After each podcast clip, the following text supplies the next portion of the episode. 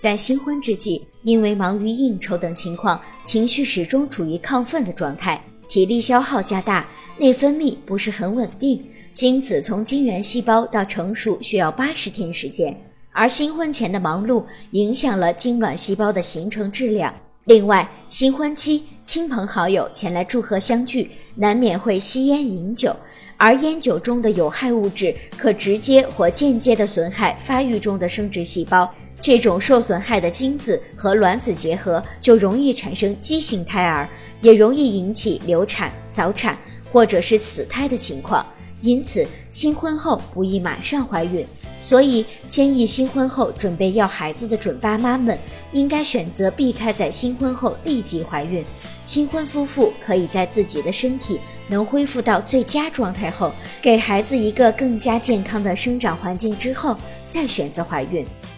如果您在备孕、怀孕到分娩的过程中遇到任何问题，欢迎通过十月呵护微信公众账号告诉我们，这里会有三甲医院妇产科医生为您解答。十月呵护，期待与您下期见面。